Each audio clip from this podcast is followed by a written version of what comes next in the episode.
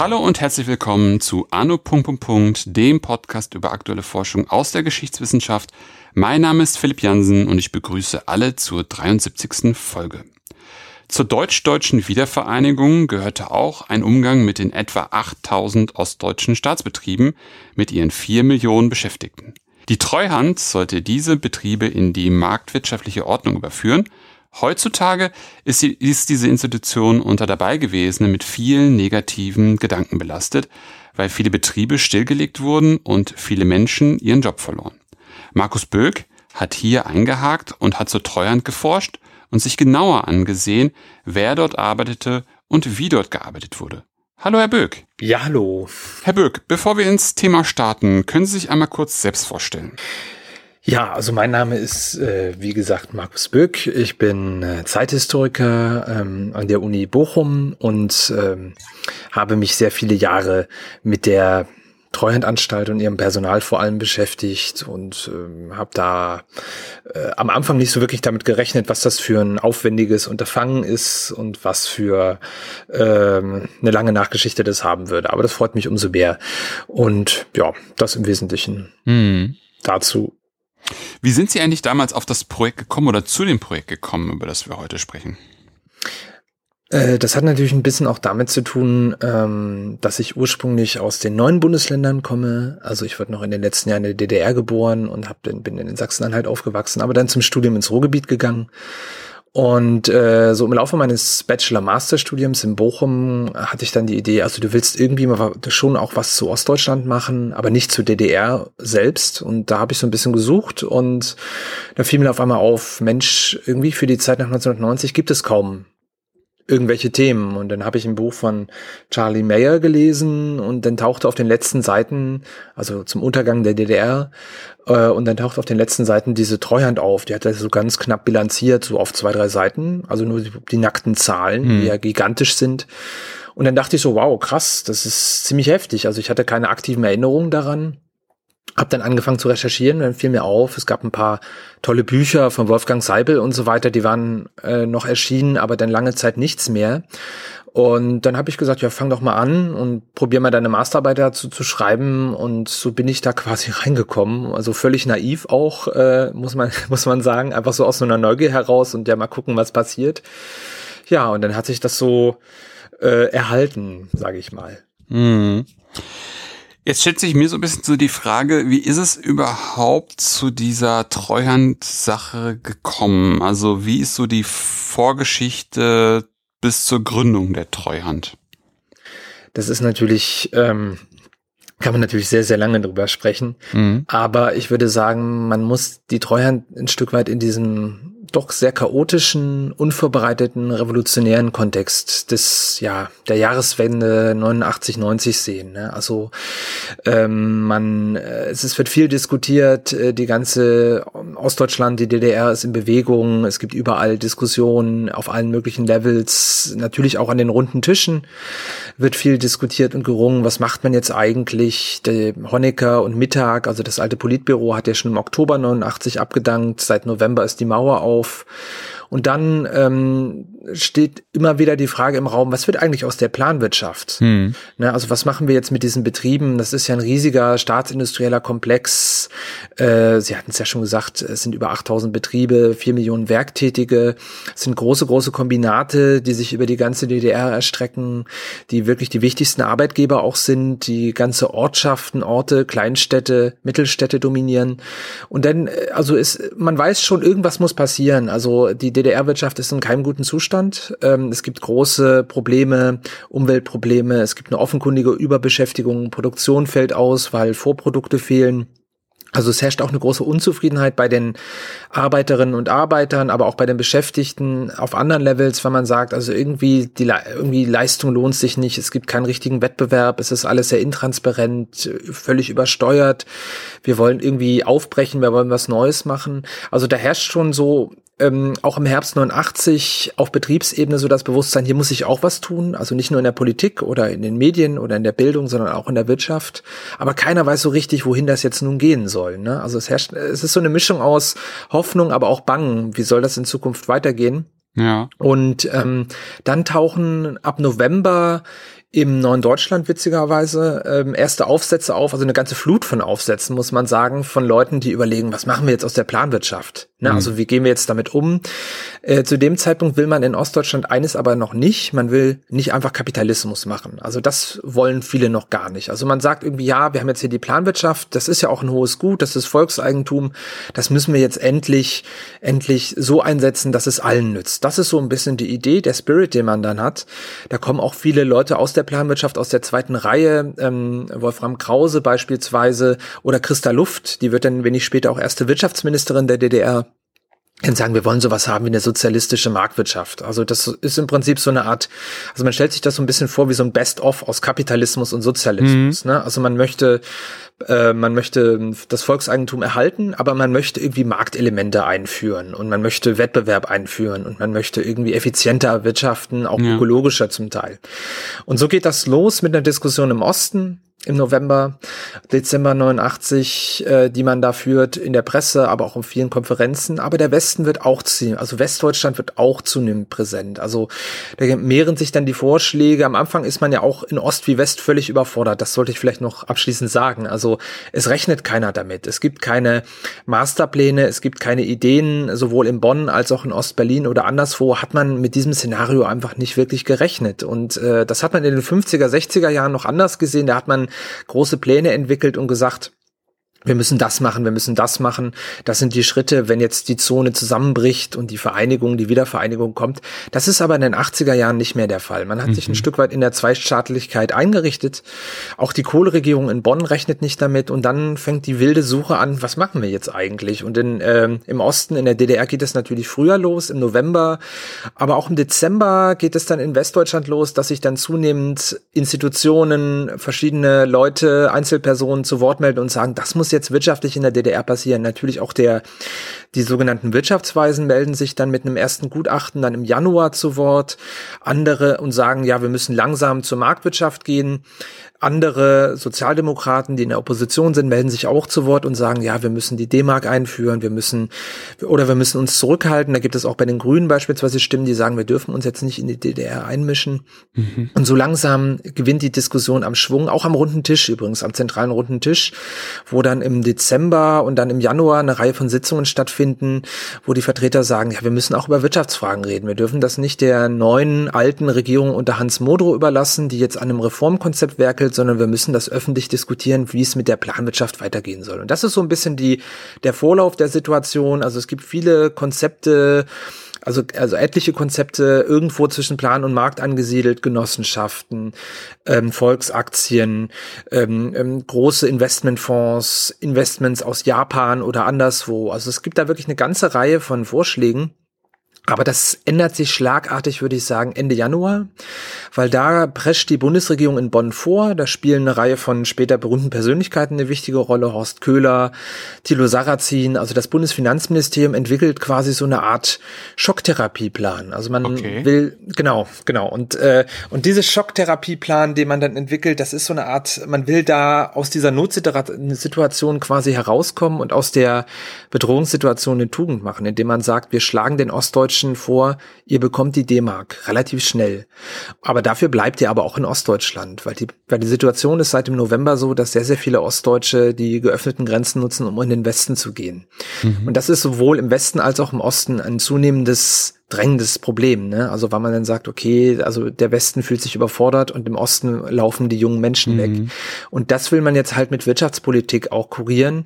Und deshalb die Idee, wir orientieren uns an Vorschlägen von Ludwig Erhard aus den 50er Jahren, der gesagt hat, keine langen Übergangszeiträume, keine große staatliche Planung, sondern eine Art radikaler Schnitt und dann führt ihr die Marktwirtschaft ein, lasst die Unternehmer machen und dann rüttelt sich das zusammen und dann haben wir sowas wie ein zweites deutsches Wirtschaftswunder. Und das ist so ein bisschen der Spirit, Schritt, dem folgen dann Leute wie Köhler und Sarrazin Januar, Februar 1990, was wiederum in Ostdeutschland äh, zu ängstlichen Reaktionen führt und am runden Tisch dann wenig später, wenige Tage später zu der Reaktion führt, wir brauchen eine Treuhand, um das Volksvermögen zu schützen. Das ist so ganz kurz der, Vor äh, der Vorlauf und so entsteht quasi die Treuhandanstalt auf Vorschlag von Wolfgang Ullmann, der das am runden Tisch dann einbringt im Februar. Hm. Aber es ist dann auch noch nicht so wirklich klar, was, was soll die Treuhand dann jetzt genau machen?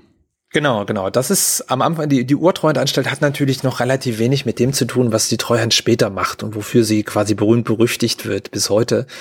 Ähm, die Urtreuhand soll im Prinzip zwei Sachen machen. Also das ist zumindest der Vorschlag von Wolfgang Ullmann, also dem Oppositionsvertreter am Roten Tisch und seinen, seinen äh, Kolleginnen und Kollegen. Die wollen im Prinzip zwei Dinge. Sie wollen, dass die Treuhand erstens so eine Art Notariat ist, also so eine Art Sicherungseinrichtung fürs Volksvermögen. Mhm. Aber sie wollen in einem zweiten Schritt auch Anteilsscheine ausgeben. Also sie wollen das Volksvermögen demokratisieren.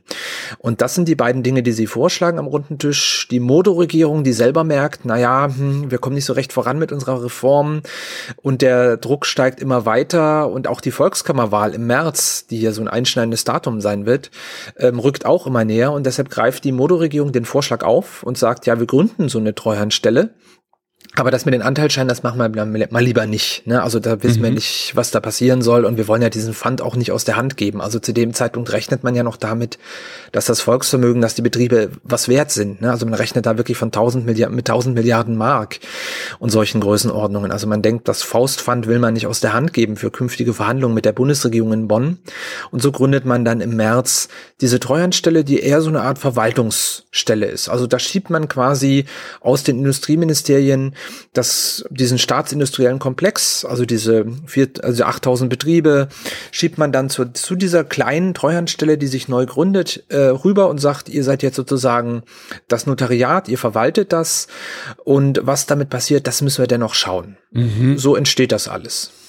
Also de facto on the fly wird dann da wird dann da überhaupt erstmal geguckt, wie was man da jetzt genauer weitermacht und hat aber auf jeden Fall so eine Bürde, ähm, eine, eine Bürde ähm, aufgenommen, also sozusagen die, die Treuhand hat dann erstmal 8000 Betriebe als Bürde übergeholfen bekommen, wo sie irgendwie mit umgehen muss in dieser ganzen, wie sie, wie sie schon beschrieben haben, chaotischen, dynamischen Situation von ähm, Unmut in den Betrieben, Unmut auf politischer Ebene und so weiter und so fort. Genau, genau. Also es ist wirklich so eine Art Notwehrreaktion, könnte man fast sagen. Ne? Also es ist, man, man improvisiert da so eine Behörde herbei, die soll sich drum kümmern. Und, äh, und dann äh, steht natürlich der Volkskammerwahlkampf erstmal im Fokus und der endet relativ spektakulär. Also auch für die Zeitgenossen, Zeitgenossen und Zeitgenossen sehr, sehr überraschend deutlich mit einem klaren Votum für eine schnelle Wiedervereinigung, so mhm. wie es mhm. eben die konservativen Parteien der Allianz für Deutschland unter Lothar de Maizière wollen. Ne? Also dann merkt man, okay, die Zeit der dritten Wege äh, der, des reformierten Sozialismus, der möglichen, also eine Art ökologischen oder anderweitig organisierten DDR-Gesellschaft und Wirtschaft, die wird so nicht kommen. Ne? Das ist natürlich eine große Enttäuschung, vor allem für die linken Parteien in Ost und West, auch für die Grünen oder für die Dissidenten, für die Oppositionellen, die irgendwie denken, okay, wir haben das jetzt hier mit herbeigeführt, die friedliche Revolution, und jetzt sind wir abgemeldet bei der ersten freien Wahl, mhm. für die wir so gekämpft haben. Aber das ist äh, aus meiner Sicht natürlich ein dramatischer, eine dramatische Weichenstellung, dass man, also dass sich die Mehrheit der Ostdeutschen über 50 Prozent dann relativ klar ähm, so positioniert und sagt, äh, wir wollen eine schnelle Wiedervereinigung und wir wollen auch eine schnelle wirtschaftliche Wiedervereinigung haben. Mhm. Und das wird natürlich auch für die Treuhand und auch für die Planwirtschaft ganz gravierende Folgen haben in relativ kurzer Zeit. Mhm. Aber ist denn sozusagen mit dieser Weichenstellung ist auch die Weiche in Richtung Schocktherapie Köhler-Sarrazin dann dann auch gestellt oder ist das damit dann nicht unbedingt auch gemeint?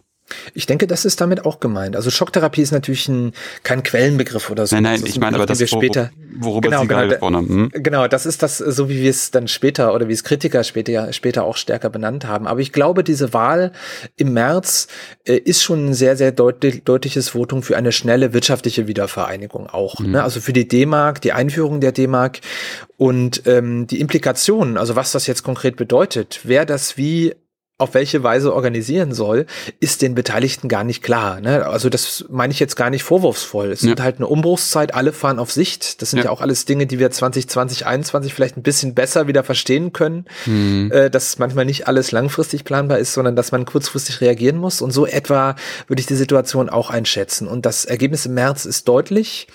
Und deshalb äh, beginnt dann die neue DDR-Regierung unter Lothar de Maizière, der dann unter großen äh, Anstrengungen eine große Koalition zusammenbaut mit der von Helmut Kohl geführten Bundesregierung dann die Vereinigung zur Wirtschafts-, Währungs- und Sozialunion, die dann bereits zum 1. Juli passiert, ne? also mhm. innerhalb weniger Wochen und Monate. Also wirklich, ähm, man, also fliegende Di ähm, Diplomatie oder fliegende Verhandlungen, wo man dann versucht, dass, also diesen gigantischen Schritt äh, quasi über Nacht äh, die Marktwirtschaft, die soziale Marktwirtschaft in den mhm. Osten zu bringen. Und ähm, im Laufe dieser Verhandlungen, äh, als man die schon fast abgeschlossen hat, taucht dann Ende April, Anfang Mai dann natürlich die Frage auf, hm, also die, die Westdeutschen bestehen darauf, Privateigentum. Ne? Also die Ostdeutschen sind natürlich in der schwächeren Situation, sie wollen dazu. Und die Westdeutschen sind in der starken Situation. Also sie haben ja den Kalten Krieg irgendwie, mhm. das ist so das Gefühl gewonnen, der Marktwirtschaft, die Marktwirtschaft, der Kapitalismus hat sich durchgesetzt, der, die Planwirtschaft, der Sozialismus scheinen abgewirtschaftet zu haben. Und da machen natürlich die Bonner Vertreter relativ klar für uns, also wir wollen kein Staatseigentum haben oder irgendwie einen riesigen Staatssektor haben. Es sind ja auch die, quasi die 80er Jahre, die da deutlich werden, ne? Privatisierung, mhm. Entstaatlichung, das ist der Trend der Zeit und nicht auf einmal quasi nochmal ähm, vier Millionen Beschäftigte in Staatsbetrieben zu übernehmen. Das will man auch in Bonn nicht. Ne? Vor allem auch die christliberale Regierung äh, denkt da nicht dran und sieht das nicht als Chance, sondern eher als Bedrohung. Mhm. Und deshalb kommt man dann im April, Mai darauf, ja, also irgendeine Stelle, irgendwie muss das organisiert werden. Also wenn wir einen schnellen Übergang zur Marktwirtschaft haben, müssen wir auch diese, diesen riesigen Staatssektor in, äh, in, in private Formen überführen. Also wir müssen hier quasi das Eigentum privatisieren. Und das Problem taucht dann vor allem im Mai, Juni auf. Und dann auf einmal bleibt man quasi auf der Suche, wer soll das eigentlich machen? Also es gibt da auch wieder verschiedene Varianten. Man kann Ministerium gründen, man kann es den künftig zu gründenden Ländern auftragen, man kann, ähm, man kann äh, Holdinggesellschaften gründen. Also da gibt's wirklich eine ganze Reihe von Vorschlägen, aber man bleibt dann irgendwie bei dieser kleinen, winzigen Treuhandstelle, wo 100 Ostdeutsche quasi so ein bisschen Betriebe verwalten. Ne? Und die wissen, also die sind äh, panisch darum bemüht, aus diesen Ostbetrieben, aus den VEBs, aus den volkseigenen Betrieben, GmbHs und Aktiengesellschaften zu machen. Das ist quasi deren Hauptjob. Ne? Also mhm. Unterlagen sammeln, gucken, wer ist da überhaupt und wie, wie, wie bekommen wir die in Rechtsform, die der Westen kennt. Das ist mhm. sozusagen deren Hauptaufgabe zu dem Zeitpunkt. Aber da bleibt man hängen und sagt, wir nehmen einfach diese Treuhandstelle, die ist ja relativ unbelastet noch. Die gibt's ja erst ein paar Wochen und die wird jetzt zur Privatisierungsagentur umgebaut. Und das ist so der nächste mhm. Clou. Mhm. Das geht dann sozusagen, da sind wir dann schon weg von dem, von der Uranstalt hin jetzt zu dem, was es dann auf dem Weg dann sich wahrscheinlich nochmal weiter verändert, aber das, was man so jetzt unter Treuhand versteht. Völlig richtig. Also man, man verhandelt, man merkt irgendwie, diese Treuhandstelle soll eine künftig eine wachsende Rolle spielen, aber es ist auch völlig klar, sie kann nicht so bleiben, wie sie ist. Ne? Sie ist viel zu klein. Dort sitzen primär auch ähm, ehemalige Leute aus der Planwirtschaftskommission, also aus den Planungskommissionen, aus der mhm. Planwirtschaft, aus dem Branchenministerium. Also relativ viele äh, Personen, die quasi noch im Januar an der Wirtschaftsreform ge gebastelt oder gedoktert haben, rumgedoktert haben, sind da relativ kurzfristig in die Treuhandstelle gewechselt, ne? weil man dachte, okay, hier kann man irgendwie erstmal weitermachen. Und äh, die Bundesregierung, aber auch Vertreter von Banken und anderen größeren Wirtschaftsunternehmen machen dann aber im Sommer 1990 deutlich, ja, also wenn wir damit arbeiten sollen, dann muss das aber komplett umgebaut werden. Und wir brauchen vor allem auch fähiges Spitzenpersonal. Mhm. Und dann rücken dann im Juni zunehmend natürlich Personenfragen, Personalfragen in den Fokus. Es gibt, es wird ein neues Treuhandgesetz verabschiedet äh, im Juni am 17. Juni 1990 beschließt die Volkskammer ein neues Treuhandgesetz und der, dieses Gesetz dreht, dreht quasi den Zweck der Treuhandanstalt einmal komplett um. Also nicht mehr die Bewahrung des Volksvermögens, wie noch im mhm. März 1990 festgelegt, soll jetzt die Aufgabe sein, sondern die möglichst schnelle Verwertung des volkseigenen Vermögens durch Privatisierungen soll jetzt im Fokus stehen. Und dann ist natürlich relativ schnell klar, wir brauchen jetzt fähiges Spitzenpersonal für diese neue Stelle oder für diese neu umgegründete Stelle. Mhm, mhm, mhm. Und das ist ja mehr oder weniger auch so der, der, der Kern, glaube ich, ihrer Studie, ähm, wo sie sich dann näher mal angeschaut haben, wer arbeitet überhaupt in dieser Treuhand. Ich denke mir jetzt so, wir reden jetzt hier von 8000 Betrieben. ähm, okay, am Anfang waren es 100 Leute, das wird jetzt mutmaßlich irgendwie aufgestockt, aber es, es stellen sich ja viele zentrale Fragen, ne? wie Sie gerade schon gesagt haben, wo kommt das Personal her? Ähm, und dann eigentlich auch gleich im Umkehrschluss, wo arbeitet dieses Personal? Also ich meine, es muss dann ja sehr ad hoc viel Personal irgendwo hergeholt werden, das irgendeine Expertise hat, das dann irgendwo auch noch arbeiten kann. Wie, wie, wie, wie, wie, wie, wie, wie sind da die Wege gegangen? Also die Wege waren, und auch das ist ähm, sicherlich jetzt nicht so ähm, überraschend, wenn man sich den äh, ziemlich dynamischen Zeitkontext nochmal vor Augen hält. Ne? Also mhm. gerade das Jahr 90 ist halt sehr, sehr turbulent, die Grenzen sind offen, es herrscht schon eine Mischung aus Hoffen und Bangen, Aufbruchsstimmung. Viele Menschen, also auch viele Gold, äh, auch ein Stück weit so eine Goldgräberstimmung in Ost und West. Viele Berater sind unterwegs, viele Leute gucken, was kann man da machen, geht da was? Ne? Viele Ostdeutsche sagen, hm, vielleicht, na, vielleicht bieten sich für mich auch Chancen.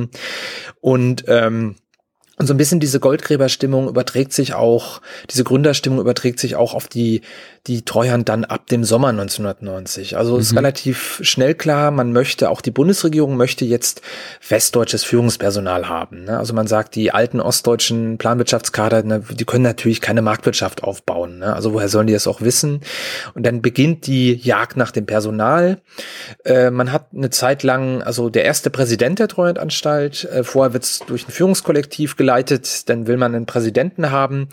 Äh, man schielt schon so ein bisschen auf die Form der Bundesrepublik. Da haben diese Agenturen, Treuhand wird dann auch zum 3. Oktober eine, ähm, eine Bundesagentur dem Finanzministerium unterstellt und die haben Präsidenten. Und als ersten Präsidenten rekrutiert man dann im Juni Rainer Maria Gulke, das ist der damalige Bundesbahnchef auch Sozialdemokrat und als Reformer bekannt, kam von IBM, also kommt auch aus der Wirtschaft. Mhm. Und das wird so für ein paar Wochen der erste Treuhandpräsident. Und als Verwaltungsrat, also die Treuhand bekommt natürlich dann auch einen Verwaltungsrat, ein Aufsichtsgremium wie bei einem Unternehmen, äh, holt man Detlef Carsten Rohwedder. Der ist relativ bekannt auch zu dieser Zeit. Der ist äh, in Dortmund hat er sich einen Ruf erworben als harter Sanierer. Also der hat den Hösch-Konzern umgebaut hm, mhm. ähm, gegen große Widerstände auch im Ruhrgebiet, aber hat ihn quasi ein Technologieunternehmen weiterentwickelt und ähm, hat den Ruf, ein, sozusagen ein Macher zu sein, ne? ein hart zu packender Macher, der durchaus keinen Konflikt aus dem Weg geht. Und beide kommen nicht so gut miteinander klar. Ähm, Gulke und Rohwedder. Gulke geht dann nach wenigen Wochen. Äh, sie haben auch sehr unterschiedliche Philosophien, wie man das machen soll sollte. Ne? Also Gulke will möglichst viel selbst entscheiden. Äh, Rohwedder sagt, nee, wir müssen hier eine Organisation aufbauen, wir müssen Personal aufbauen. Und ähm, Gulke geht relativ kurzfristig. Alle sind davon überrascht, auch die Bundesregierung, die DDR-Regierung. Und dann übernimmt Rohwedder das, das Amt im August.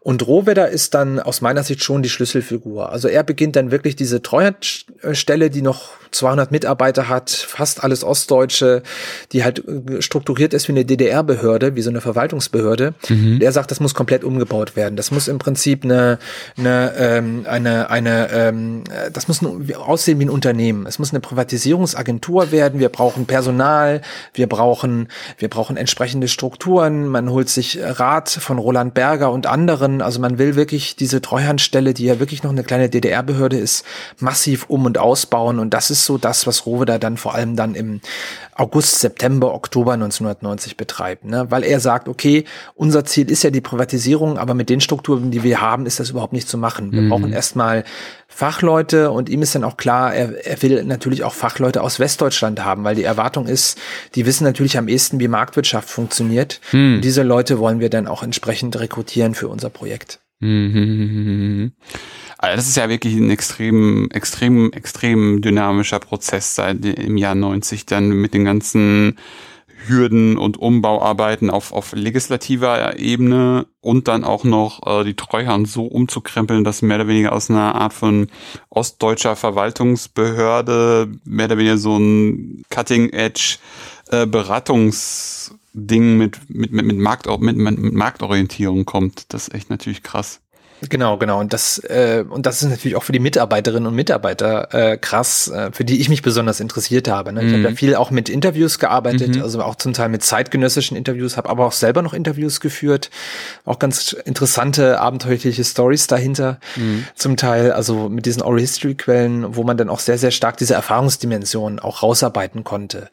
Und für diese Mitarbeiterinnen und Mitarbeiter war das natürlich die goldene Zeit. Ne? Also das war die Zeit, wo man dann quasi über Nacht innerhalb weniger Tage rekrutiert wurde. Also so Anrufe, hast du nicht Lust nach Ostberlin zu kommen? Wir machen hier was richtig Heftiges.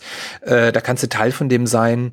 Und äh, so versucht man dann äh, im Herbst, also im Umfeld der Vereinigung um den 3. Oktober 90 herum, dann Personal zu finden. Also Ostpersonal findet man relativ schnell. Ne? Mhm. Also da die Ministerien, die DDR-Behörden, die Staatlichkeit wird ja aufgelöst. Mhm. Es gibt sehr, sehr viele Leute, die sich be bewerben bei der Treuhand, aber für die Führungsebenen möchte man eben Westdeutsche haben. Ne? Also Betriebswirte, Ökonomen, äh, Juristen, also mit den Leuten will man arbeiten. Also Leute, die natürlich auch Connections in die Deutschland AG haben. Und Rohwedder bemüht dann sein Netzwerk, fragt alte Kollegen, Studiengefährten, Bekannte, also ist natürlich als Unternehmenschef auch sehr gut verdrahtet.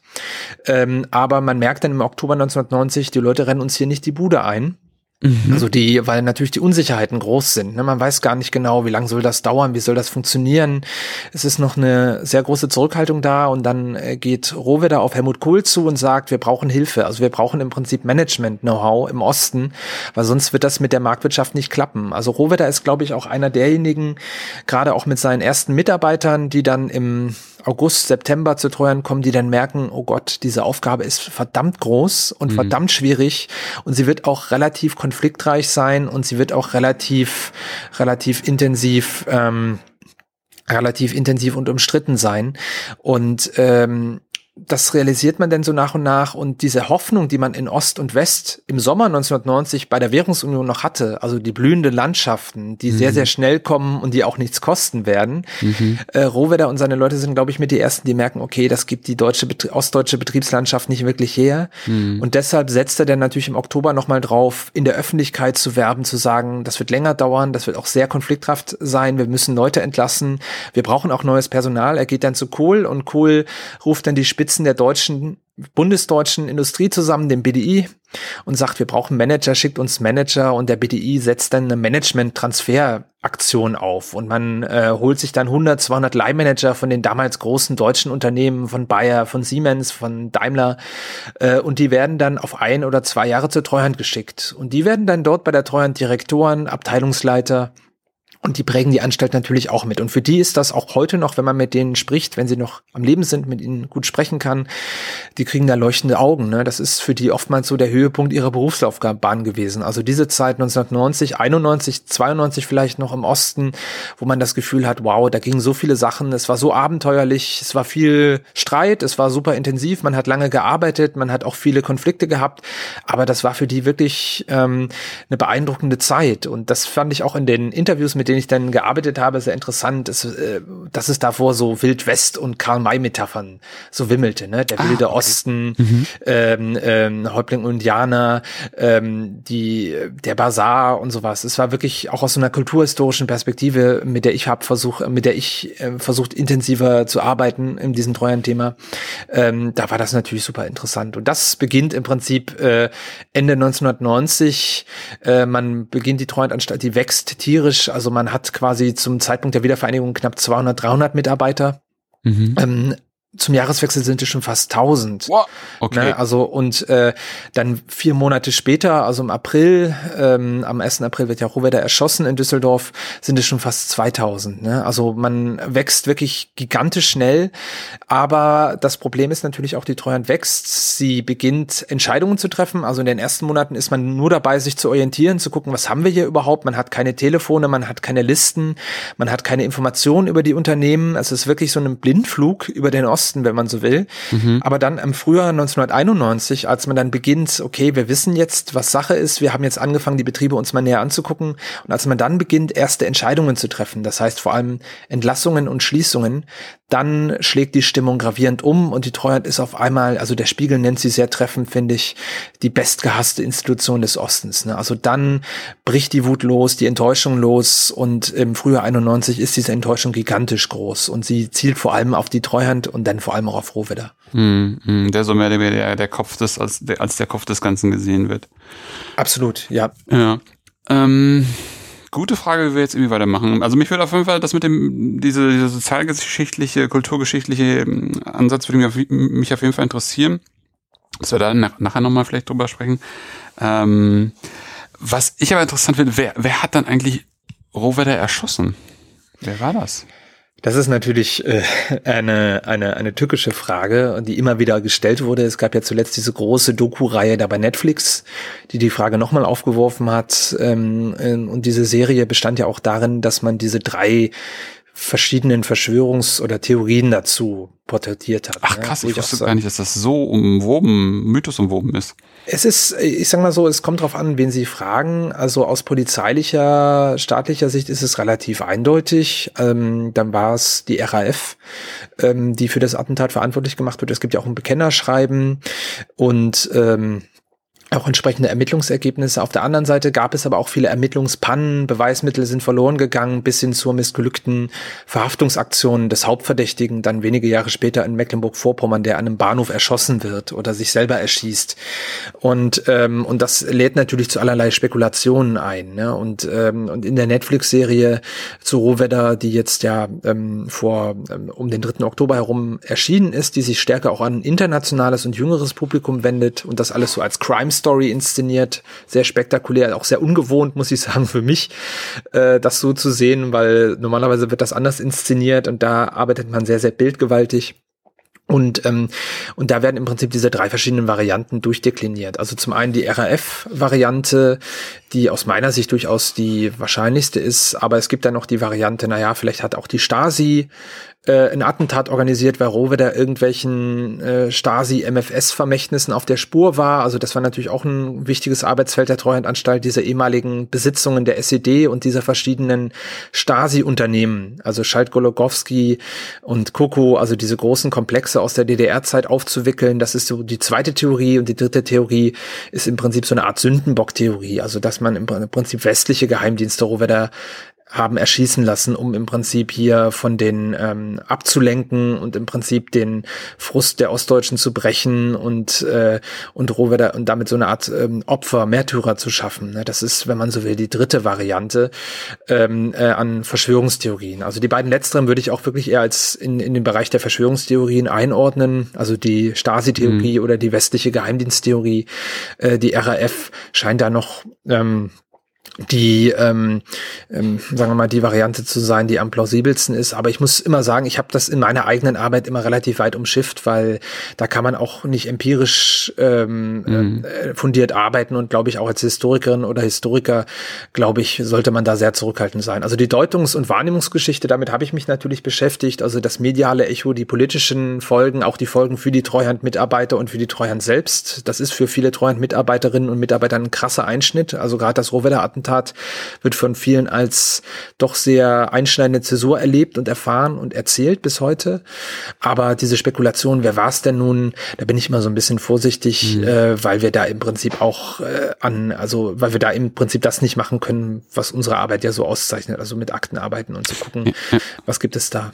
Mhm, aber guter Hinweis, das, äh, ist immer gut für die Leute, die sich dann vielleicht wundern, warum, warum sie darüber jetzt nicht so viel geschrieben haben. Ähm, aber was ich denke mir nämlich auch, dass es ein einschneidendes Erlebnis war, sozusagen. Wer es nun war, ist ja mehr oder weniger fast nebensächlich, aber es ist ja schon, hat ja schon wahrscheinlich auch irgendein Echo, wie Sie es gerade auch schon beschrieben haben, ähm, ausgelöst. Was sind so, was sagt man, also was, was würden Sie sagen, was ist nach diesem Attentat in der Treuhand, mit der Treuhand passiert? Also dieses Attentat ist wirklich auch äh, nicht nur für die Treuhand, sondern ich würde auch sagen für die gerade frisch vereinigte Bundesrepublik wirklich ein krasser Umschlagpunkt. Also man, ähm, man, man sagt durchaus, also wir müssen sehen, im Frühjahr 1991 gibt es massive Proteste in Ostdeutschland. Ne? Also die Stimmung schlägt um, es gibt wieder Montagsdemonstrationen, 70.000 Leute gehen in Leipzig im März auf die Straße, protestieren gegen die Treuhand und äh, die Bundesregierung, gegen Schließungsentscheidungen. Es gibt massive Proteste in Halle, Halle. Da in diesen Kontext fällt auch der berühmte Eierwurf auf Helmut Kohl in Halle. Ne? Also dieses, mhm. dieses, ähm, diese fast schon diese Ikone des Scheiterns des Einigungsprozesses, dann später, also des vermeintlichen Scheiterns. Und die Stimmung ist immens aufgeheizt äh, im Osten, die Unzufriedenheit ist groß und ähm, und da muss man sagen, äh, und es, es spitzt sich immer weiter zu und äh, man weiß nicht so richtig, in welche Richtung geht das. Man hat Angst, dass die äh, Gewalt, dass es zu gewaltsamen Protesten kommt. Äh, noch bleiben die friedlich und Roveders Erschießung wird dann ein Stück weit dann natürlich auch als fanal gesehen. Ne? Also irgendwie, man hat das Gefühl, man muss stärker zusammenarbeiten, man muss die Sachen gemeinschaftlich lösen. Die Treuen bemüht sich auch schon im März um gemeinschaftliche Lösungen, also dass man alle an einen Tisch zusammenbringt, die Gewerkschaften mit einbindet, die Länder, also die neuen Landesregierungen mit einbindet, die, ähm, die ähm, Wirtschaftsvertreter mit einbindet und irgendwie gemeinsam setzt man denn dieses Werk Aufschwung Ost in die Spur. Ne? Also ein mhm. großes Investitions- und Infrastrukturprogramm. Und das alles passiert schon in den Monaten zuvor, weil man irgendwie auf diese Unzufriedenheit reagieren will. Weil im Prinzip diese Schocktherapie, also die Grundkalkulation ähm, aus dem Jahr 1990 ist nämlich nicht aufgegangen. So nach dem Motto, es gibt so eine Art Big Bang Mhm. Ähm, Währungsumstellung eins zu eins, was auch sehr umstritten war. Dann gibt's so ein paar Monate, wo sich alles durchschüttelt und dann im Prinzip äh, gibt so eine Art marktwirtschaftlichen Urknall. Das war so die ursprüngliche Hoffnung. Mhm. Das hatte aber spätestens im Frühjahr 91 sieht man, das wird so nicht passieren. Also im Prinzip ist es, es wird anstrengend sein, man braucht massive Eingriffe, man muss, muss massiv äh, Standorte reduzieren, schließen, Leute entlassen, äh, investieren und so weiter. Also das ist das, was dann im Frühjahr 91 allen Beteiligten so hoch aufdämmert. Und ähm, man, man leitet das schon ein. Rohwedder, das Rohwedder-Attentat ist da nochmal so eine Art äh, Zäsur, sowohl innerhalb der Treuhandanstalt als auch außerhalb der Treuhandanstalt ein, ein großer Einschnitt. Ähm, und die Folgen äh, sind komplex, muss man sagen, auch wenn das natürlich so eine Standardhistorikerin-Antwort ist.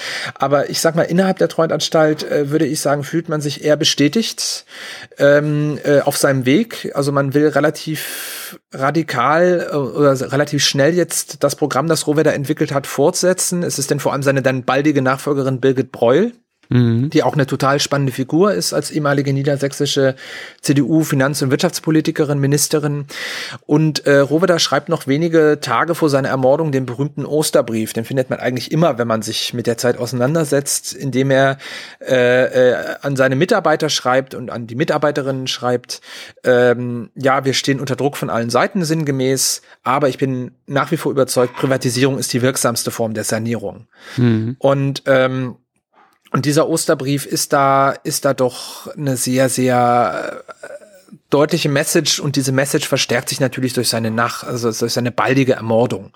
Ne? Also das, das macht die Sache natürlich nochmal sehr, sehr kritisch und ähm, und äh, und äh, und innerhalb der Treuhandanstalt äh, ist es dann vor allem Birgit Breul, die seine Nachfolgerin dann wird Mitte April, die sagt, okay, wir müssen diesen Weg noch schneller gehen, noch kompromissloser gehen. Also nicht die Treuhandanstalt selbst soll sanieren, die Betriebe umbauen äh, und diese Maßnahmen durchführen, sondern der private Investor soll das tun, weil er das am besten kann. Die Treuhand kann das nicht. Das ist die mhm. Philosophie, die dahinter steht. Und äh, das ist natürlich der große Grundsatzstreit Privatisierung oder Sanierung, weil mhm. er Gewerkschaften, linke Politiker, Sozialdemokraten, auch viele Ostdeutsche sagen, also die Treuhand soll sich mehr Zeit lassen und soll den Betrieben mehr Zeit lassen. Sie soll mhm. Geld investieren, sie soll Maßnahmen ergreifen, um im Prinzip diese Sanierungsanstrengungen durchzuführen. Auf der anderen Seite sagen Treuhandmanager, aber auch Ökonomen, das können wir so nicht machen. Das muss der Privatinvestor tun. Also eine staatliche Behörde kann im Prinzip nicht, ähm, auch wenn die Treuhandanstalt sich wie so ein Unternehmen inszeniert und organisiert,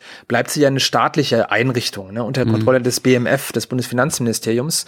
Und äh, die Liberalen Kritiker und auch Konservative sagen, nee, die Treuhand darf im Prinzip nicht lange warten, weil das dauert sehr lange, es kostet sehr viel Geld und es wird schlechtere Ergebnisse produzieren. Und das ist so der Grundsatzstreit, der da im Frühjahr 91 schwelt. Und äh, im Inneren der Treuhandanstalt äh, entwickelt sich dann mehr und mehr sowas wie so eine Art Wagenburg-Mentalität, würde ich sagen. Also wir gegen den Rest der Welt. Mhm. Äh, und wir müssen es jetzt durchziehen, weil wir sind die Einzigen, die das wirklich gut machen können. Das ist so der Spirit, also so eine Art Weltmeisterbewusstsein, so nennt es ein Treuhandmanager mal in einem Interview. Und nach außen äh, ist es dann stärker so, ähm, dass man dann denkt, okay, wo soll das hinlaufen? Also wird das denn überhaupt noch eine Erfolgsgeschichte? Warum läuft das nicht so, wie wir uns das erhofft haben? Ne? Und da ist die Unsicherheit auch sehr, sehr groß. Und in Ostdeutschland, in der ostdeutschen Gesellschaft ist sie natürlich, würde ich sagen, zu diesem Zeitpunkt gigantisch. Und da gehen sozusagen diese Treuhandproteste natürlich auch, das ist ein, eine, eine, eine, eine relativ krasse Eskalation. Da gehören natürlich auch noch andere Fragen hinein, wie diese rechtsextremen Pogrome, wie mhm. diese Ausschreitungen, massive Abwanderung, mhm. Abwicklung von Betrieben, ähm, Bevölkerungsverlust, ähm, Desorientierung. Ne? Und das alles, und da mittendrin steckt im Prinzip die Treuhandanstalt als so eine zentrale, ich habe es dann immer mal in meiner Arbeit Arena des Übergangs genannt, also, also mhm. eine zentrale Schnittstelle so zwischen Politik, Wirtschaft und Gesellschaft, Ost und West, äh, kulturell wie materiell. Und deshalb, das erklärt natürlich, warum die Treuhandanstalt so eine extrem umstrittene Organisation wird. Ja, ich hatte das jetzt nur bei, äh, bei der Serie Weißensee gesehen, wo dann, glaube ich, genau, das müsste dann auch so diese Breul-Ära gewesen sein, wo dann private Investoren auf, auf, auf eine, ein, ein Möbel, eine Möbelfabrik dazukommen und da dann überlegen zu investieren. Und das dann darüber dann ja erst zu, zur Treuhand geht. Also sozusagen, es gibt einen Investor oder das, was Sie nannten, so einen privatwirtschaftlichen Sanierer, äh, der ein Interesse an einem Unternehmen hat und dann sich danach, nachdem er mit dem Unternehmen schon, also mit der ehemaligen VLB ähm, oder zu versta oder zu privatisierenden Unternehmen gequatscht hat oder gesprochen hat, sich dann an die Treuhand äh, ja wendet und dann irgendwie ein Deal daraus wird. Und dass da halt auch extrem viele komische Sachen passiert sind.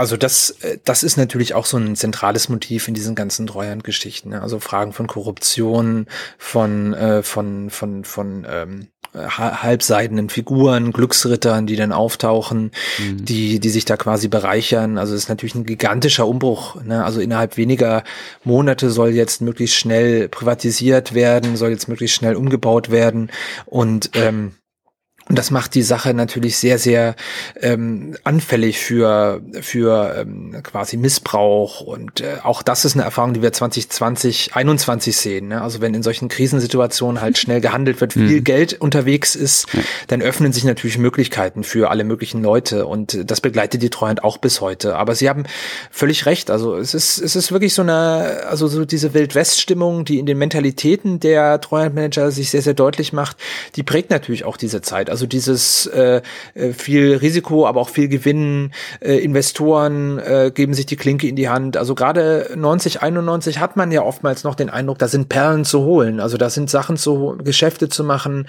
Dinge zu erledigen. Und ähm, das ändert sich dann doch relativ stark, äh, vor allem nach dem Ende der Sowjetunion, dann 92, 93, als das dann wirklich eher so ein langfristiges Krisenverständnis ist, dass sich da dass sich da einstellt. Aber ähm, gerade in der Frühphase ist diese Aufbruchsstimmung noch noch deutlich präsenter und das öffnet natürlich dann die Möglichkeiten und dann haben sie natürlich eine große Vielfalt an Fällen. Ne? Also das würde ich sagen, das variiert sehr, sehr stark von Branche zu Branche, aber auch von Betrieb zu Betrieb. Ne? Also hier wird, hier gibt es im Prinzip nicht die Planwirtschaft, sondern äh, das kann in, also bestimmte Bereiche waren sehr gefragt. Ich sag mal, mhm. alles, was Richtung Dienstleistung geht, was Richtung Medien geht, also alle Bereiche, das sind alles Bereiche, die in der DDR unterentwickelt waren. Ne? Also wo mhm. absehbar war, hier wird absehbar viel Geld verdienen, zu verdienen sein Verlage beispielsweise, Bauunternehmen mhm. beispielsweise. Das waren alles ähm, ähm, Gastrobetriebe. Ähm, also das waren alles Dinge, wo man sagte, okay, da herrscht ein immenser Investitions- und Nachholbedarf. Andere Bereiche wiederum, andere Branchen waren natürlich in einer ganz anderen Situation. Bergbau, Metallurgie, Werften, Fahrzeugbau. Ähm, das waren alles Dinge, die ja schon, also das waren alles Branchen, die ja schon in den westlichen Ländern seit den 70er, 80er Jahren massive Strukturkrisen nach dem Boom durchgemacht haben. Ne? Und da war es natürlich viel, viel, viel schwieriger, Investoren zu finden, ähm, entsprechend äh, auch Interessenten zu finden, die diese Standorte übernehmen konnten. Mhm. Da muss man wirklich so von Standort zu Standort, von Betrieb zu Betrieb gucken. Und ein pauschales Urteil ist ja natürlich schwer. Aber von daher ist auch die jetzt die aktuelle Treuhandforschung, die ja jetzt in einer ganzen Reihe von mhm. kleineren und größeren Projekten mit den ja. Treuhandakten arbeiten kann. Ich glaube, da wird man sicherlich ein einiges noch an sehr detaillierten ja. Stories finden, ja. die natürlich helfen, das besser zu verstehen.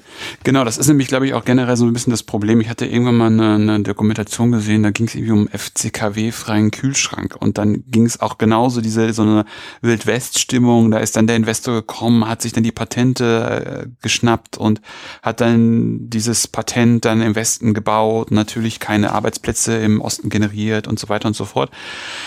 Und das ist, das ist ein guter Hinweis, den Sie da gerade machen, dass man halt singulär auf, ähm, auf einzelne Betriebe gucken muss, aber dann vielleicht auch mal so übergreifend, wie Sie es gerade gemacht haben, mal so in, über Bereiche zu sprechen, wo man einfach sagen muss, die steckten auch im Westen in Krisen oder steckten in, im Westen in Krisen, wie zum Beispiel die Automobilindustrie. Und wenn man dann zum Beispiel ein Trabi-Werk hat, das einfach mit sehr, sehr alten äh, Werkzeugmaschinen arbeitet und ähm, die eine relativ niedrige Produktivität hat, ist es irgendwie schwierig, das noch irgendwie zu retten.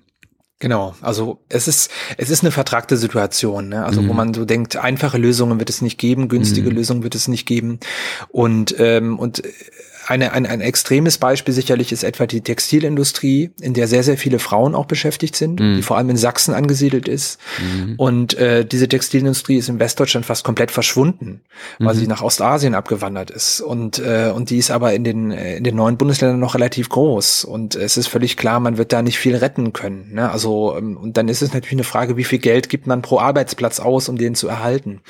Und ähm, das, das sind halt diese Stories und äh, die, die, die noch nicht wirklich, also klar, es wird dann immer sehr anekdotisch erzählt. Es mm, gibt mhm, dann so genau. die einzelnen Fälle. Es gibt die Erfolgsgeschichten, die man mm. auch hat. Es gibt die dramatischen Fehlschläge. Also diese FCKW-Angelegenheit ist dann natürlich etwas, was man immer wieder hat. Elbowbau. Also es gibt immer wieder so Skandalprojekte oder Komplexe, auch die Werfprivatisierung, ähm, die dann wirklich zu ähm, erheblichen Skandalen und Debatten führen, die lange Zeit auch immer sehr intensiv in den Medien diskutiert werden. Auch der Skandal um die Niederlassung in Halle, wo es ein großes Korruptionsnetzwerk um einen schwäbischen Unternehmer herum gibt.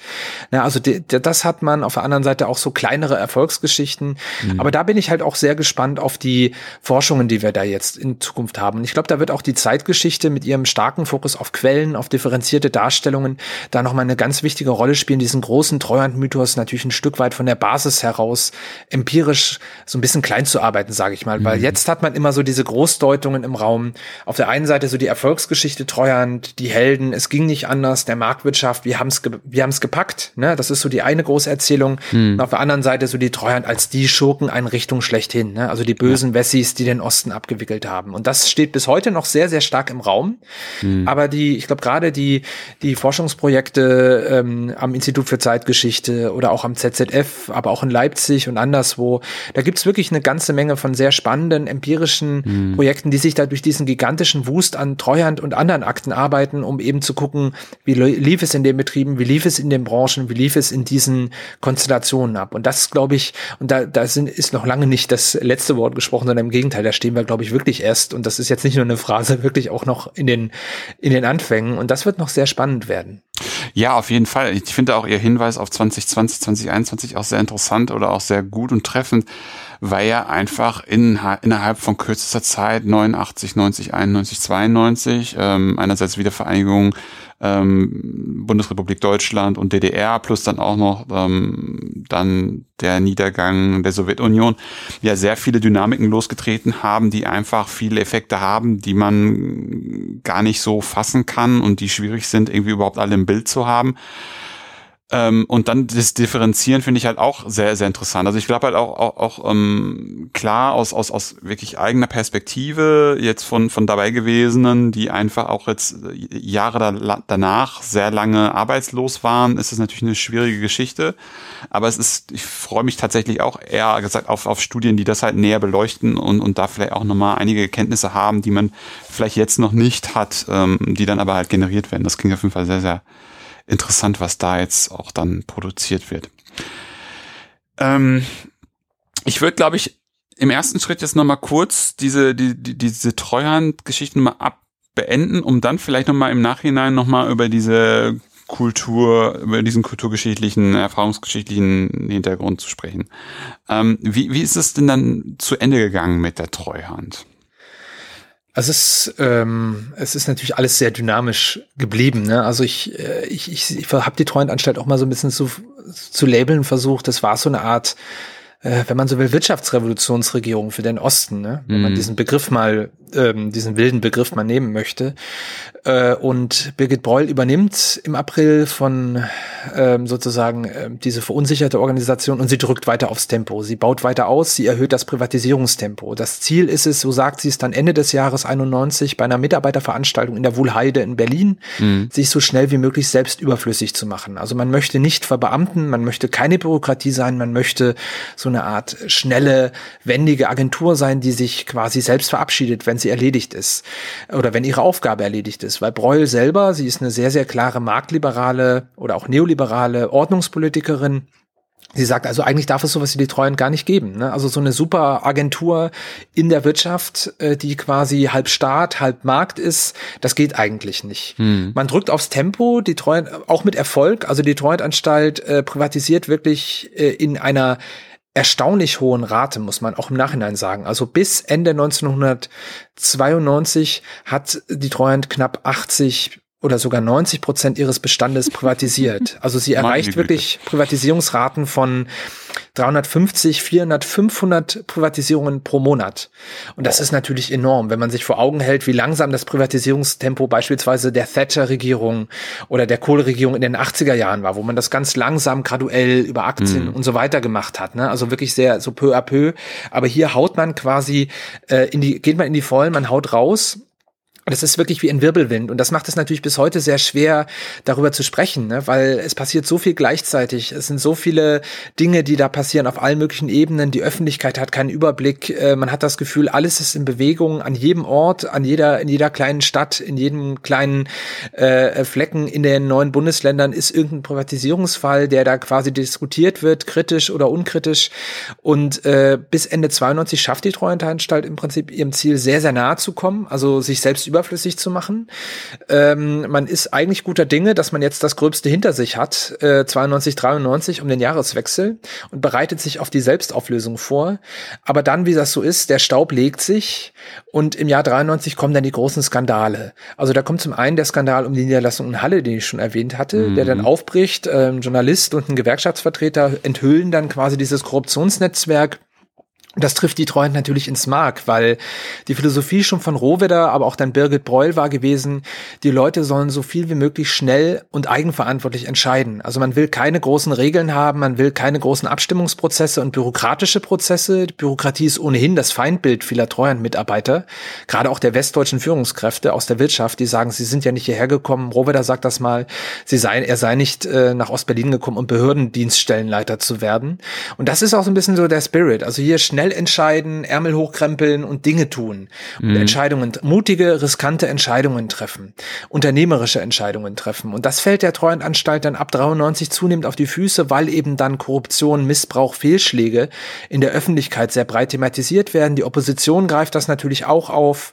Dann gibt es dann im Sommer äh, 93 den Fall Bischof Rode, den Hungerstreik, auch für die Treuhandanstalt ein gigantisches PR-Desaster. Also äh, der Hungerstreik von knapp mehreren Dutzend äh, ähm, Bergarbeitern, Kali-Bergarbeiter in Thüringen die sich hier gegen die Treuhand auflehnen. Also die Treuhand hat da quasi auch einen, einen Deal eingetütet, die ostdeutsche Kali-Industrie mit der westdeutschen, mit einem mhm. westdeutschen Konzern mhm. zu fusionieren fällt ja auch auf die Füße. Es kommt dann zu massiven Protesten, Diskussionen. Man erwartet irgendwie fast so eine Art Volksaufstand in Ostdeutschland. So ist so die Stimmung im Sommer 93. Kommt dann nicht. Aber die, der politische Fallout ist halt sehr, sehr groß. Also vier, es gibt dann Ende 93 einen Untersuchungsausschuss im Bundestag geleitet von Otto Schily, den man ja auch noch kennt, damals noch, äh, damals noch sozusagen äh, auf als neuer SPD, ähm, also von der von den Grünen zur SPD gewechselt. Mhm. Der leitet das und die Treuen geht eben nicht leise unter und sagt, oder geht leise von der Bühne ab und sagt, wir haben es erledigt, sondern sie geht quasi in einem permanenten Diskussion um Skandale, Fehlschläge, Korruption und Missbrauch äh, ins Jahr 94 und löst sich dann zum 31. Dezember 94 auf. Eigentlich will man äh, sich selbst privatisieren, also man will im Prinzip sozusagen das Projekt vollenden und sagen, wir haben nicht nur die ostdeutsche Planwirtschaft privatisiert, sondern wir werden jetzt auch die Treuhand-Nachfolge selbst privatisieren, weil es ist relativ schnell klar, man wird manche Aufgaben langfristig ausgestalten müssen. Vor allem natürlich auch die Kontrolle der Privatisierungsverträge. Ne? Mhm. Die Privatisierungsverträge haben ja so funktioniert oftmals, dass ein Investor gesagt hat, er übernimmt diesen Betrieb, aber er musste der Treuhand natürlich auch bestimmte Dinge versprechen, zum Beispiel Investitionen oder den Erhalt von Arbeitsplätzen. Mhm. Und das ist natürlich eine Aufgabe, die war langfristig angelegt. Die wollte die Treuhandanstalt selber auch privatisieren. Da hat dann aber auch die Bonner Politik, auch die CDU, also bis in die CDU hinein, die zunehmend auch Treuhand skeptischer eingestellt war, den war das quasi zu bunt, ähm, gesagt, nee, das geht so nicht weiter. Am 31. wird die Treuhand dann aufgelöst und geht in die Bundesanstalt für vereinigungsbedingte Sonderaufgaben über, die BVS, die im Prinzip einen Großteil des Treuhandpersonals übernimmt und die Arbeit fortführt, 95 bis etwa um die Jahrtausendwende, aber die eigentlich so gut wie unbekannt ist. Ne? Also außer Insidern ist die BVS so gut wie unbekannt, mhm. äh, was natürlich auch über diesen symbolpolitischen Charakter mhm. der Selbstauflösung 94, 95 unterstreicht. Also man wollte im Prinzip die Treuhand als das negative Symbol mhm. der ganzen Schwierigkeiten des Wirtschaftsumbaus verschwinden lassen.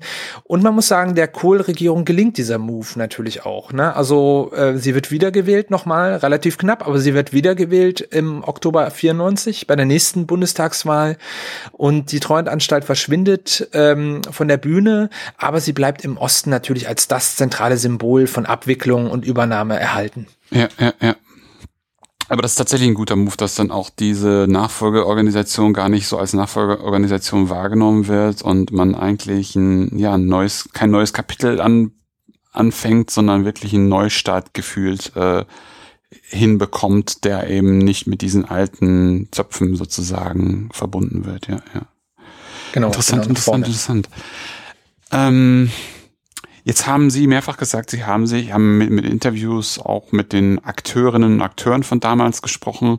Ähm, wie, wie kann man das so typologisieren? Also wer, wer war da? Sie hatten ja gesagt, dass so das Führungs, die Führungs, wahrscheinlich so mittlere Führungsebene bis nach oben hin westdeutsch dominiert war oder ausschließlich westdeutsch war und das, das die unseren Chargen, sage ich mal, eher ostdeutsch. Wie, wie hat sich das geändert? Wie, wie haben Sie das wahrgenommen? Wie haben Sie so die Mentalitäten wahrgenommen? Also das, das war natürlich oder ist natürlich der Bereich, der mich auch in meiner eigenen Arbeit immer am meisten interessiert hat. Also ich habe mich da äh, in dem doch übermäßig langen Titel. Ähm, es ist denn sehr lang geworden, also länger als ich wollte, aber irgendwie habe ich es nicht anders hinbekommen. Habe ich mich quasi von oben nach unten gearbeitet, also so von der Makro Ebene ne, der Diskussion um Wirtschaftsumbau über so eine Meso-Ebene der Organisation hin zur Mikroebene, also den Mitarbeiterinnen und Mitarbeitern. Ne, und das so, so sozial und auch kulturhistorisch mhm. ausgerichtet. Und das habe ich natürlich sehr, sehr stark auch über Interviews gemacht, weil ähm, das ließ sich sehr gut machen, weil ich auch zum Teil zeitgenössische, ethnologische Interviews aus der Treuhand heraus, also die Treuhand hat selber quasi eine Interviewstudie machen lassen mit ihrem Personal, äh, hat da, was natürlich eine super Quelle für Historikerinnen und Historiker war, war oder ist. Mhm. War, sie war ein bisschen, war ein bisschen verschwunden, deshalb muss, war es ein bisschen fast kriminologisch, das wieder zu finden, aber das ist mir dann zum Glück gelungen. Und dann habe ich mich bemüht, vor allem so im letzten Drittel meiner Arbeit dann so eine Art Typologie zu entwickeln, um eben so ein bisschen Ordnung reinzukriegen in diese mhm. Selbstwahrnehmung, Fremdwahrnehmungen ja. ähm, des Personals. Und Sie haben völlig recht, das Treuhandpersonal war extrem heterogen, was ja überraschend ist, weil im Außenblick war die Treuhandanstalt immer so eine mächtige Festung besetzt mit arroganten Westmanagern und Yuppies. Das war so der Außenblick. Ähm, ja. Aber wenn man in die Treuen reinguckt, äh, ist es eine sehr, sehr diverse, würde man heute sagen, Organisation. Sie ist mehrheitlich weiblich, sie ist mhm. mehrheitlich ostdeutsch. Ne? Also mhm. ähm, das, das, es sieht so aus, dass die Treuhand im Prinzip ähm, in der Hinsicht sehr divers ist, weil, weil, ähm, also sie spiegelt natürlich auch ihre Zeit. Also je weiter man nach oben geht, desto westdeutscher, männlicher, älter und mhm. wirtschaftsnäher mhm. ist sie. Je weiter man nach unten geht, desto ostdeutscher, jünger, weiblicher ist sie. Ja. ja und äh, also die Führungsebenen werden eben von West, von von Mittel, von entweder sehr älteren oder jüngeren Westdeutschen besetzt. Mhm. Äh, und die ähm, unteren Ebenen von ostdeutschen Referenten, Branchenkennern oftmals. Und, äh, und es finden sich natürlich sehr viele auch Schreib- und Hilfskräfte in der Treuhandanstalt. Ne? Mhm. Das sind, ähm, und das macht diese besondere Mischung natürlich sehr, sehr reizvoll, auch aus so einer historischen Perspektive. Und ich habe das Ganze dann so in so eine Sechser-Typologie gefasst. Also ich mhm. habe dann sehr intensiv mit den Interviews gearbeitet, die dann in äh, mehreren Schritten ausgewertet, mit Datenbanken und allen möglichen. Ähm, das war schon äh, auch eine sehr, sehr intensive Aufgabe, aber hat mir sehr viel Spaß gemacht auch. Mhm. Und dann konnte man, da habe ich sechs Gruppen unterschieden. Da habe ich gesagt, okay, es gibt die älteren westdeutschen Manager, ne? Das ja. sind so die Macher nach dem, also Rohwedder ist da das beste Beispiel. Also wirklich mhm. so ältere Manager äh, und äh, ich habe dann immer nach Motiven gefragt und die kamen dahin, weil sie sagten, ich habe da noch mal eine Challenge. Ne? Also ich bin jetzt so Ende 50, Anfang 60, vielleicht sogar ein bisschen älter und die Treuhand gibt mir die Gelegenheit, nochmal richtig anzupacken. Oder sie haben gesagt, ich will was fürs Vaterland machen. Ne, also viele von diesen älteren äh, Treuhandführungskräften hatten im Prinzip auch sehr enge Bezüge in den Osten. Also beispielsweise über Flucht oder über Verwandtschaft. Ah, okay. Und das, das war so, das war so die erste Gruppe. Ne? Das mhm. waren die, das waren die Direktoren, Vorstände, Abteilungsleiter. So eine zweite Gruppe, äh, die auch sehr interessant war, weil es so eine Kontrastgruppe ist, das waren so Bü Bürokraten. Also das waren so Beamte, die auch bei der Treuhand waren, die aus Ministerien kamen, aus Verwaltungen kamen, die äh, immer in der Minderheit waren lange Zeit und die haben sich stärker so gesehen so als ja Dompteure. Ne, also die sind zur Treuhand gekommen, weil man sagte, okay, man hat diese westdeutschen Manager, mhm. die Privatisierer, die sehr, sehr selbstbewusst sind und möglichst viel entscheiden wollen. Aber auf der anderen Seite braucht es auch Leute, die die einhegen, ne, die Regeln schaffen, die das überwachen, die gucken, dass das alles nach Recht und Gesetz läuft. Und das war diese zweite Gruppe, ne? also diese, diese, diese, diese Bürokraten. Und eine dritte Gruppe, äh, das waren dann die ostdeutschen Experten. Also das waren oftmals die Leute, die damals schon zu Beginn zu Treuhand kamen also das waren Leute, die waren, haben lange in den Plankommissionen gearbeitet, mhm. die haben lange in den Branchenministerien gearbeitet. Das waren sehr interessante Figuren, weil die kannten die Planwirtschaft sehr, sehr gut. Die mhm. kannten die Betriebe und die kannten natürlich den Vorlauf, zum Teil aus den 60er, 70er, 80er Jahren ja. und waren deshalb auch sehr wichtig, weil die wussten überhaupt, um was es geht. Die Westmanager wussten zu Beginn meistens überhaupt nicht, was ist das für ein Betrieb, was machen mhm. die, wo ist denn das überhaupt? Und äh, das war so eine dritte sehr wichtige Gruppe, die allerdings so ein bisschen äh, in, in der Sandwich-Position war, muss man sagen. So beschreibe ich es eigentlich immer ganz gerne. Ne? Also die waren für die Treuhand tätig, waren nicht arbeitslos, das war schon mal viel wert. Mhm. Auf der anderen Seite waren sie natürlich irgendwie, hatten sie so, äh, ja, die Aura des Verräters, mhm. ne, weil sie waren halt für die bestgehasste Organisation im Osten tätig. Ne? Und, äh, und äh, dann hat man, wenn man mit denen, ich habe auch mit einigen von denen gesprochen, beziehungsweise ältere Interviews gefunden, ähm, die dann zum Teil verheimlicht haben, dass sie bei der Treuhand waren oder dass sie da tätig waren. Und äh, für die war das eine schwierige Situation, ne? also irgendwie für die Treuhand tätig zu sein.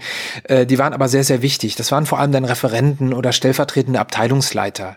Und darunter haben sie noch ein paar andere Gruppen, die natürlich auch sehr interessant sind. Also zum Beispiel die Yuppies, also sehr junge westdeutsche Nachwuchsführungskräfte, die man dann auch rekrutiert hat. Die waren meistens Ende 20, Anfang 30.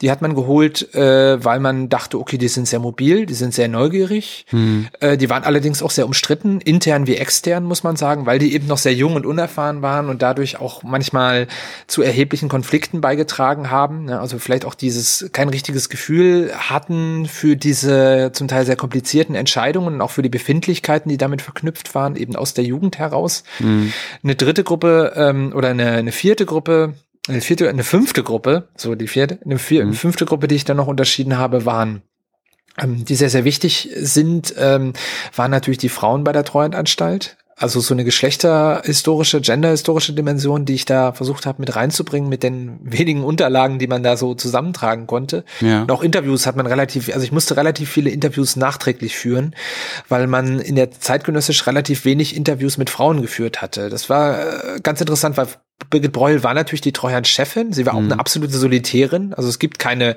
Frauen auf diesem Level. Mhm. um, um das Jahr 1990 ist völlig verrückt, eigentlich aus heutiger, heutiger Sicht. Aber ähm, ähm, dann auch die Frage, welche Rolle spielen Frauen, gerade ostdeutsche Frauen, die für die westdeutschen Manager so ein ganz besonderes Objekt sind, ne? also mhm. so selbstbewusste Ostfrauen, äh, gibt dann auch eine ganze Reihe von Ehen und und so weiter und so fort. Ne? Also das ist auch noch ein interessanter Aspekt und natürlich auch sogenannte Ausländer. Also damit hat man noch von Ausländern gesprochen, also sozusagen ausländische Mitarbeiter der Treuhandanstalt. Die gibt es natürlich auch noch. Ne? Und also man sieht an dieser nicht so viele, wie man vielleicht heute erwarten würde, sind doch eher so Einzelfiguren, Österreicher, Briten, Amerikaner, Franzosen, ne? die hier und da mal aufploppen. Aber ansonsten ist das eine sehr deutsch-deutsche Angelegenheit gewesen, so insgesamt. Ne? Mhm. Da, aber alleine an dieser Sechser-Typologie, ne? vom alten mhm. Westmanager mhm. über den Bürokraten zum Ostfachmann hin zu den äh, sozusagen Nachwuchsführungskräften, äh, zu den weiblichen Mitarbeiterinnen und zu den Ausländern. Man sieht halt, es ist wirklich eine völlig ja. bunter Haufen. Ja, und vor allem dann bei dieser Explosion von Personal, die die, die Treuen dann hinlegt, ähm, ist es auch ex frage ich mich einfach, wie, wie das, also wie die überhaupt arbeiten konnten, wenn, wenn die wirklich in der kurzen Zeit so viel Personal reingeholt haben, das dann ja immer mit, mit, mit, mit verschiedenen, ja, Hierarchieebenen ausgestattet werden muss, ähm, bis sie sich dann da irgendwie eingeführt haben. Also ich habe auch gleich irgendwie die die ähm, Plan Plankommissionskader äh, im Kopf, dass die dann immer so gleich so als, als Assistent daneben gestellt werden, um dann dem, ja. dem, dem westdeutschen äh, Kollegen oder Vorgesetzten irgendwie einzuflüstern, wo man jetzt gerade ist und was das irgendwie für, ein, für eine VB irgendwie gerade ist und zu welchem Kombinat die gehört äh, und wie das zu verorten ist. Also es ist, ich verstehe, das ist total interessant. Also ich verstehe die ganzen Typologien mit ihren Problemen auch, wie dann ja. auch diese Ostkader dann da mit mehr, so ein bisschen gefühlt äh, zwischen den Stühlen saßen und vielleicht mit ein bisschen mit, mit dem Rücken zur Wand dastanden, wie sie sich jetzt verhalten sollten. Auf der anderen Seite einfach dieses immense Wissen hatten, weil ja einfach die Standzeiten in diesen Institutionen für einzelne Menschen ja extrem lange waren und die man viel dann ja erlebt und gesehen und kannten einfach den Laden, von dem sie da sprachen, klar. Sehr, sehr interessant, ja, sehr cool. Herr Böck. Ja. Wenn wir die Hörerinnen und Hörer jetzt für ihr Projekt und vor allem für das Buch, über das wir ja mehr oder weniger die ganze Zeit gesprochen haben, faszinieren konnten, was könnten Sie zur tieferen, eingehenderen Beschäftigung an Literatur empfehlen? Zu treuen. Also, ähm, also wenn wir jetzt mal äh, von, von, von meinem Buch natürlich absehen, dass ich jetzt hier nicht selber äh, äh, oh werbe, äh, also äh, aber ähm, also ähm, äh, ich habe mich natürlich bemüht, quasi so äh, so eine Art Überblick zu schaffen. Ne? Also, mhm. also mein mein Ansatz war eher so zu sagen, okay, ich will das Thema irgendwie zeithistorisch interessant machen. Es gibt mhm. jetzt eine ganze, äh, also habe das denn die Treuhand-Idee Praxiserfahrung genannt. Das war die tolle Idee des Verlages oder meiner Lektorin, die eine super Arbeit gemacht hat und da auch nochmal ganz viel rausgestrichen hat, ähm, dass wir dann gesagt haben, es muss irgendwie knackig sein und wir haben mhm. auch nochmal relativ viel rausgestrichen und äh, bin ich auch ganz froh drum, es ist trotzdem noch sehr lang. Ähm, aber äh, da habe ich bemüht, mir einen Überblick zu so einen Überblick herzustellen. Ähm, auf der anderen Seite gibt es natürlich mittlerweile auch schon erste Ergebnisse der neuen Mhm. Treuhandforschung. Also äh, Dirk Hoffmann vom IFZ beispielsweise hat da äh, zwei Sammelbände herausgegeben, die ich ganz schön finde, ähm, die diese Forschungen so werkstattberichtmäßig mal auf den Punkt bringen und man so schauen kann, was wird da derzeit gemacht. Mhm. Äh, das ist im letzten Jahr erschienen, zwei Bände. Äh, dann kann man natürlich auch immer noch äh, die Bücher von Wolfgang Seibel, äh, der einer der Treuhandforscher der ersten Stunde war, also auch so Verwaltungswissenschaftler, mhm. Historiker, aber auch Politikwissenschaftler, der äh, ein schönes Buch gemacht hat mit dem Titel Verwaltete Illusionen.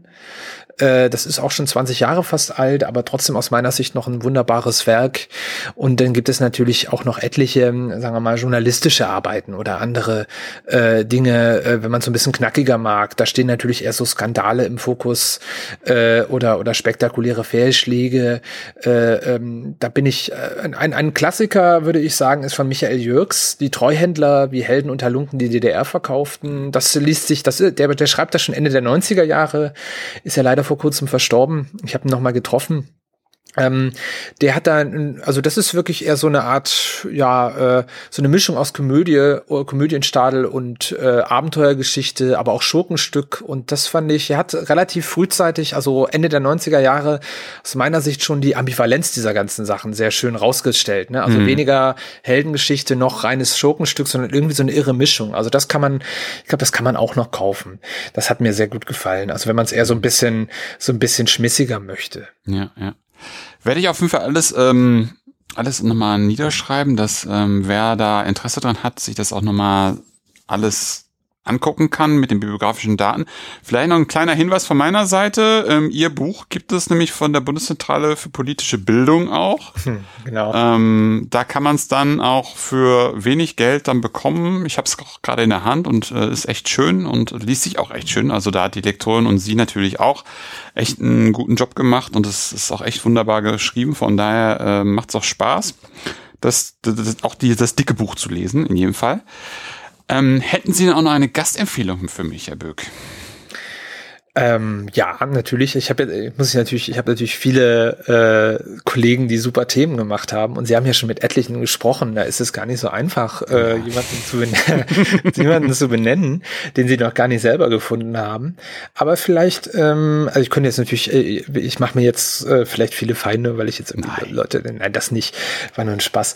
Ähm, ich weiß nicht, ich glaube mit Christoph Lorke haben sie noch gar nicht gesprochen, oder? Nee. Wenn ich das richtig sehe. Der nee, hat nee, nämlich eine, ein, eine, äh, ähm, auch ein Kollege aus Münster, mit dem ich äh, sehr eng befreundet bin auch, und der hat ein Buch gemacht, ein wunderschönes Buch. Ne, seine Habilitation ist das zu Deutsch, Deut äh, zu Ausländerehen ähm, von im Kaiserreich, Weimar und in der NS-Zeit. Mhm. Und äh, das ist ein ganz dickes Buch äh, und äh, und das glaube ich wäre wäre mal ein schöner Gegenstand. Also weil ich glaube, das ist so ein bisschen äh, ist auch ein bisschen Corona-mäßig, glaube ich, etwas untergegangen leider. Und äh, aber mit ihm kann man sicherlich super plaudern. Ist auch ein tolles Buch. Also da geht es auch um hochaktuelle Fragen von Transnationalität, Ehen, mhm. Familienbeziehungen zwischen Staaten.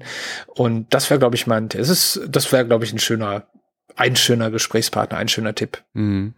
Super, ja, herzlichen Dank auf jeden Fall dafür. Herzlichen Dank auch einfach für Ihre Zeit, dass wir da heute mal über dieses Thema deutsch-deutsche Geschichte mal ein bisschen mehr erfahren haben äh, und Sie ja mal ein bisschen äh, erzählt haben, wie Sie da so rangegangen sind und was Sie da so rausgefunden haben. Das war super, super spannend. Herzlichen Dank auf jeden Fall dafür. Ich bedanke mich natürlich auch. Was sehr schön, mal wieder über die Treuhand reden zu dürfen, nachdem im letzten Jahr 20 21, wo wir dachten, na, jetzt kommt die Zeit der großen Diskussionen um Podiumsveranstaltungen und Konferenzen und es kam dann bekanntlicherweise, fast ironischerweise ein bisschen anders. Also von daher war es auch für mich schön, mal wieder über die Treuhand zu reden, nachdem wir da so ein bisschen pandemiebedingt verstummt sind. Ja, das freut mich auf jeden Fall. Ja, und das war's für heute bei Anno Punkt Punkt. Wenn es euch gefallen hat, empfehlt den Podcast gerne weiter. Ihr könnt ihn übrigens über iTunes, Spotify oder eine Podcast-App eurer Wahl abonnieren und hören. Wenn ihr mich auch unterstützen wollt, findet ihr auf der Webseite einen Spendenbutton zu PayPal. Wenn ihr selber forscht und über euer Projekt sprechen wollt, also an alle die, die Herr Birke gerade nicht genannt hat, dann könnt ihr mich gerne über Mail oder Twitter kontaktieren. Ansonsten hören wir uns bald wieder. In diesem Sinne, auf bald und tschüss. Tschüss.